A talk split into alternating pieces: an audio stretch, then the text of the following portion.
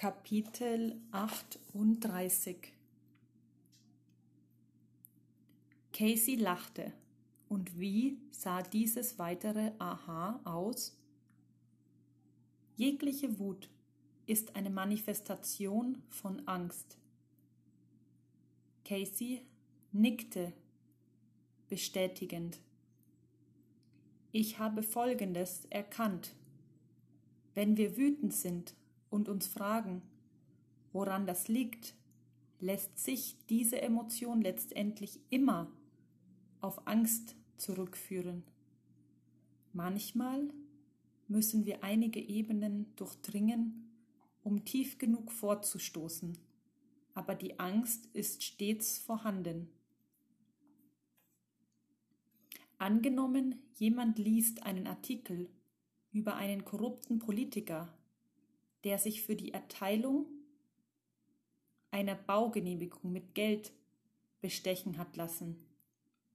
Derjenige, der den Artikel liest, wird wütend. Wenn er über den Vorfall spricht, wird er noch zorniger. Er regt sich immer mehr über bestechliche Politiker auf, sowie darüber, wie korrupt alles geworden ist. In gewisser Hinsicht leuchtet das ein. Der Politiker hat etwas Unrechtes getan.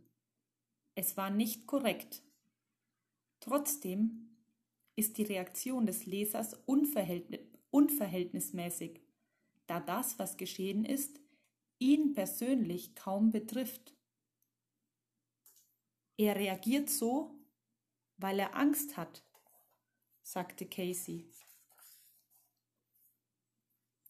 Genau so ist es. Wenn dieser Mensch die Geschichte über den korrupten Politiker liest, wird tief in seinem Inneren ein Feuer der Angst entfacht. Er befürchtet, keine Baugenehmigung zu bekommen, sollte er je eine benötigen. Der korrupte Politiker wird sie jemandem erteilen, der ihn dafür bezahlt. Also wird der wütende Mensch nicht in der Lage sein, sein Traumhaus zu bauen. Oder noch schlimmer, er wird gar kein Haus, keine Wohnung finden und obdachlos werden. Und dann steht er da, ohne Dach über dem Kopf, und er wird hungern und nicht mehr in der Lage sein, einen Job zu bekommen. Man wird ihm seine Kinder wegnehmen und, und, und. Er entwickelt Ängste, die kaum noch etwas mit dem ursprünglichen Problem zu tun haben, sagte Casey. Ich nickte.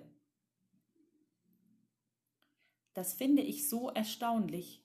Daher habe ich diese Erkenntnis in mein Notizbuch mit aufgenommen.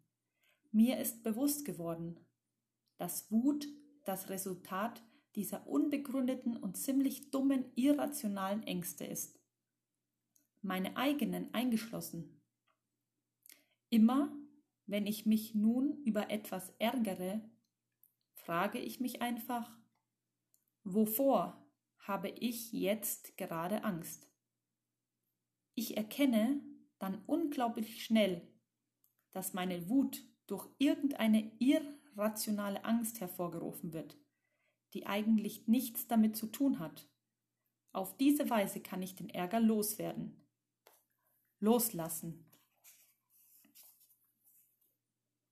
Casey lächelte. Gelingt dir das immer? Ich erwiderte ihren Blick. Anfangs war es schwierig. Ich bin zwar grundsätzlich ziemlich entspannt, aber es gab bestimmte Dinge, die mich auf die Palme brachten. Aufgrund meines Aha-Erlebnisses wusste ich, dass die Wut in Wirklichkeit Angst war. Ich konnte mir auf der rationalen Ebene zwar begreiflich machen, dass sie mich nicht weiterbrachte und keinem positiven Zweck diente, aber seltsamerweise war da ein Teil von mir, der hin und wieder an der Wut festhalten wollte und unterbrach mich Casey. Ich nickte. Genau. Als wäre die Wut der Motor für irgendetwas. Ich zuckte lachend mit den Schultern. Woran denkst du? Was mir ein Stück weit wirklich geholfen hat, war eine Begebenheit in einem winzigen Flughafen in Thailand. Als ich dort im Wartebereich saß, sah ich einen alten Zeichentrickfilm auf einem, auf einem Fernsehbildschirm. Hast du je eine Folge von Tom und Jerry gesehen, wo auf einer von Toms Schultern der kleine Engel sitzt und der kleine Teufel auf seiner anderen? Jeder der beiden versucht, ihn dazu zu bringen, das zu tun, was er will. So ähnlich, das erkannte ich in diesem Moment, fühlte es sich an, wenn ich an der Wut festhielt. Der Teil von mir, der das Leben liebt, der sich persönlich weiterentwickeln und in einem Flow-Zustand sein möchte, erkannte, dass die wahre Kraft darin besteht, die Wut und irrationale Ängste loszulassen. Das war der Engel auf meiner Schulter. Ich grinste, wobei es sich bei mir wahrscheinlich eher um einen furchtlosen kleinen Weltreisenden handelt, der ziemlich erleuchtet ist. Casey lachte. Und wer sitzt auf der anderen Schulter?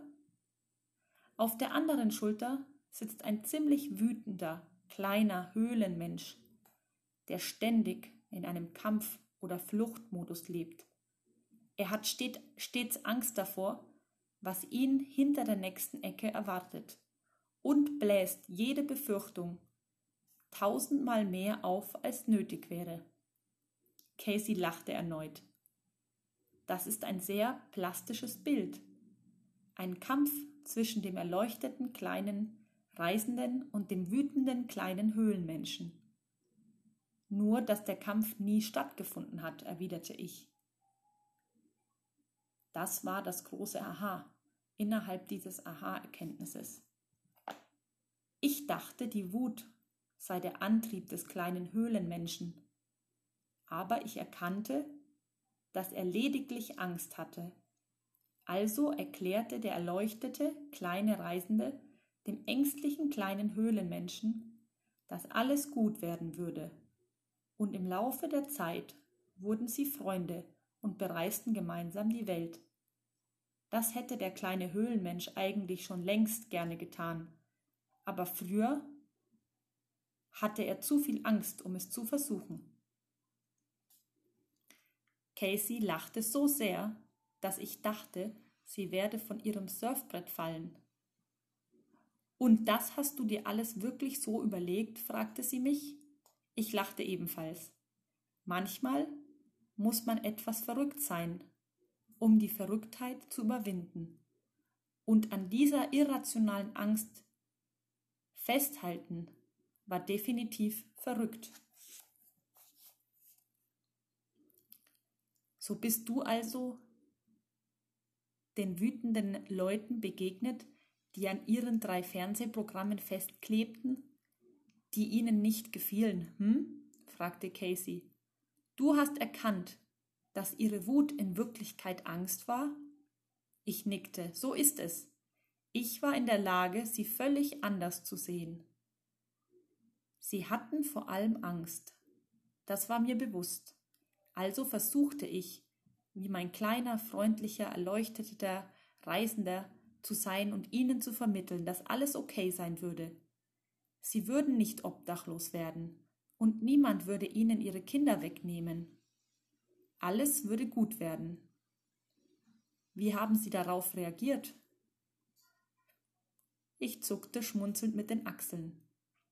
Ich glaube, die meiste Zeit hielten sie mich für verrückt. Aber das macht mir nichts aus. Letztlich geht es um eine grundlegende Entscheidung.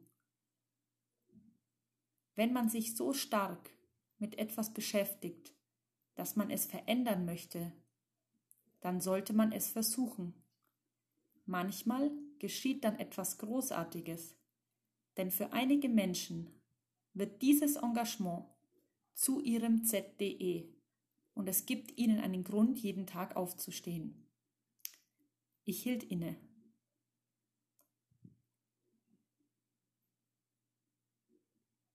Aber wenn es jemanden, jemandem in Wirklichkeit nicht so wichtig ist, dann könnte er seine Zeit und Energie ebenso gut einem Programm widmen, das ihm mehr bietet als einen Anlass, um sich aufzuregen. Ein Feigling stirbt tausend Tode, aber ein mutiger Mensch nur einen, sagte Casey. Ich sah sie fragend an.